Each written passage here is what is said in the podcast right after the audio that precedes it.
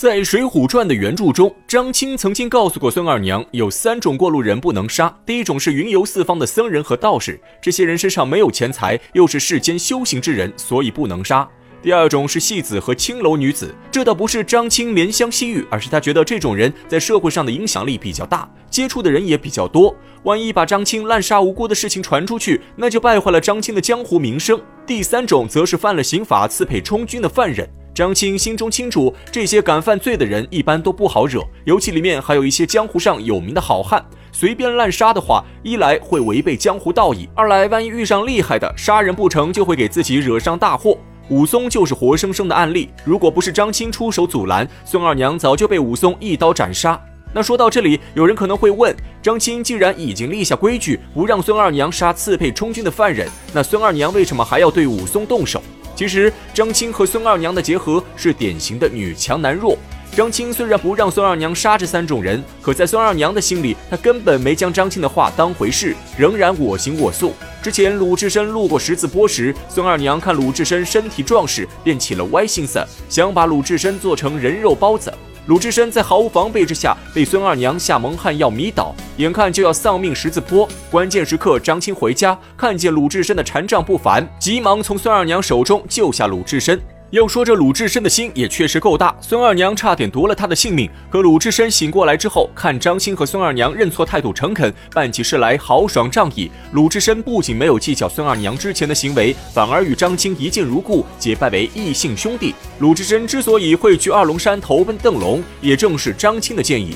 鲁智深虽然侥幸逃过一死，可别的人就没有这么幸运了。有一位过路的头陀就惨遭孙二娘的毒手。等张青赶回家时，这不知姓名的神秘头陀已经被杀，只留下一对雪花冰铁打成的戒刀，一百零八颗人头顶骨做成的树珠，还有一张渡牒和一个铁头箍。当然，这些东西最后都归了武松。不过，从这两件事就能看出来，孙二娘并不服从张青，她杀人全凭自己喜好。著名文学家金圣叹在点评《水浒传》时，就对这个神秘头陀颇为感慨。头陀的出场虽然只有短短数句描写，却引发了许多人的思考。这神秘头陀究竟是何来历？头陀其实就是我们常说的苦行僧，他们不重威仪，可以带发修行，因为经常云游四方，居无定所，全靠双脚走路，因此又被称作行者。这被杀的头陀虽然不知道姓名是谁，但从他的武器和饰品上就能发现此人并不简单。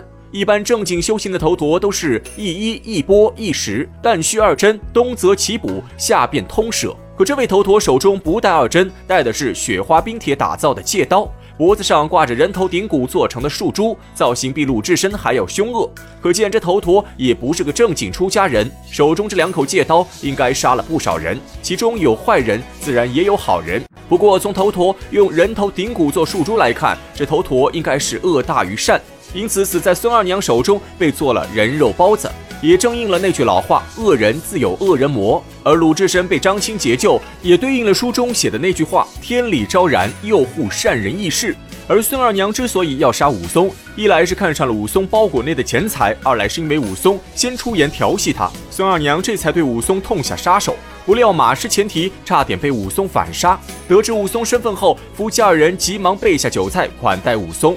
武松也把自己的遭遇和张青夫妻说了一遍。张青听后，立刻建议武松不如就地杀掉两个官差，然后去二龙山投奔鲁智深。武松也早就听说过鲁智深和杨志的大名，虽然有心与二人结交，但武松觉得现在还不到时机。一来是武松心存仁义，两位官差奉命押送他去孟州，一路上对武松毕恭毕敬，没有半分不妥之处，也算对武松有恩。武松不忍心杀掉二人，更不愿意为自己逃跑而连累他们。二来是武松敢做敢当，他在杀死潘金莲和西门庆后，本有机会逃跑，可武松却甘愿伏法，正是要一人做事一人当。如今他被判刺配孟州，已经是很轻的罪名，武松自然不肯半路逃跑，落草为寇。现在的他还没走到山穷水尽那一步，因此武松婉言谢绝张青夫妻的好意，让他们救醒两位官差。武松本想继续赶路，可张青夫妻强行留下武松，杀猪宰羊，大摆宴席，一连款待了武松三天。到了武松临走之时，张青夫妻又送给武松十几两白银当盘缠，还拿出几两碎银交给两位官差。武松看张青夫妻是性情中人，行事十分仗义，索性也和张青结拜为异姓兄弟。张青比武松年长五岁，武松便认张青为哥哥，拜孙二娘为嫂嫂。这便是母夜叉孟州倒卖人肉，五都头石子坡遇张青的故事。其实仔细分析一下，会发现张青夫妻很会做人。鲁智深从他们店路过，差点被杀，最后不仅原谅了张青夫妻，还和张青结拜为兄弟。武松路过十字坡，也差点中计，结果还是化干戈为玉帛，也和张青结拜为兄弟。张青夫妻第一次拿下鲁智深，有可能是运气，但武松也被张青拿下，这就绝对是靠实力了。他们这家黑店能一直平安开到现在，正是靠张青夫妻的默契配合。孙二娘滥杀无辜，张青是知道的，所以才给孙二娘定下了三条规矩。但他管不住孙二娘，索性便睁一只眼闭一只眼，躲在幕后替孙二娘收拾残局。孙二娘当恶人，张青当好人。遇到要杀的过路人时，孙二娘先动手下药。如果是气势非凡的好汉，张青负责出面救人。如果孙二娘下药失败也没有关系，孙二娘武艺高强，一般人不是她的对手。但万一遇到高手，比如像武松这样的，孙二娘生命有危险时，张青就会及时出现，当起和事佬。而他们的套路也如出一辙。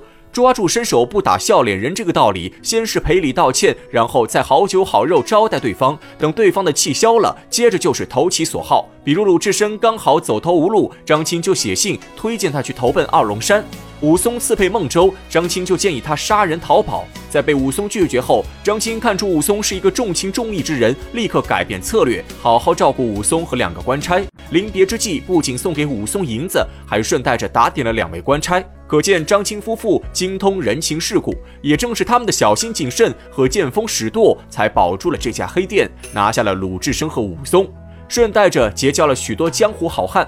可能有些人不太明白，张青和孙二娘明明是一对杀人不眨眼的强盗魔头，为什么最后也能成为梁山好汉？这个在《水浒传》开头就有伏笔。洪太尉误闯伏魔殿，放走一百零八天罡地煞星。按理说，天上的星宿应该是神仙，又怎么会成为被伏魔殿镇压的魔头？这个问题在后面宋江遇到九天玄女的时候有交代。九天玄女告诉宋江，他们本是天星，只因为魔性未断，所以被玉帝惩罚到下界历练。等他们戒掉魔心后，就可以重回仙界。有了这个说法的支撑，就完全可以解释孙二娘夫妻杀人吃人肉的行为，因为这个时候的他们还处在魔化期。细数梁山上的一百零八名好汉，有许多都是劣迹斑斑，完全能对得起魔头的称号。而所有事情的转折点就在于宋江招安，没有被招安前，许多人都是滥杀无辜的强盗土匪，但被招安之后，全都为国效忠，上阵杀敌。这时候就是魔性去除期。等魔性去除之后，就可以回归天界。当然，这种神仙之说只是古人的封建迷信，但作者整体想要表达的意思就是改邪归正。宋江的招安虽然是一种愚忠行为，但在封建思想中，忠义最为重要。这个忠就包括了愚忠，而且在《水浒传》中，对好汉的定义并不是什么江湖大侠，好汉就是指那些勇敢仗义的人，敢于对抗社会的不公，为朋友兄弟可以两肋插刀。这种人就称得上好汉。至于杀人劫财这种事，只是好汉们为了活下去的一种生存手段。不过，《水浒传》也有一些现实的地方，好汉们为了达到目的不择手段，视人命如草芥。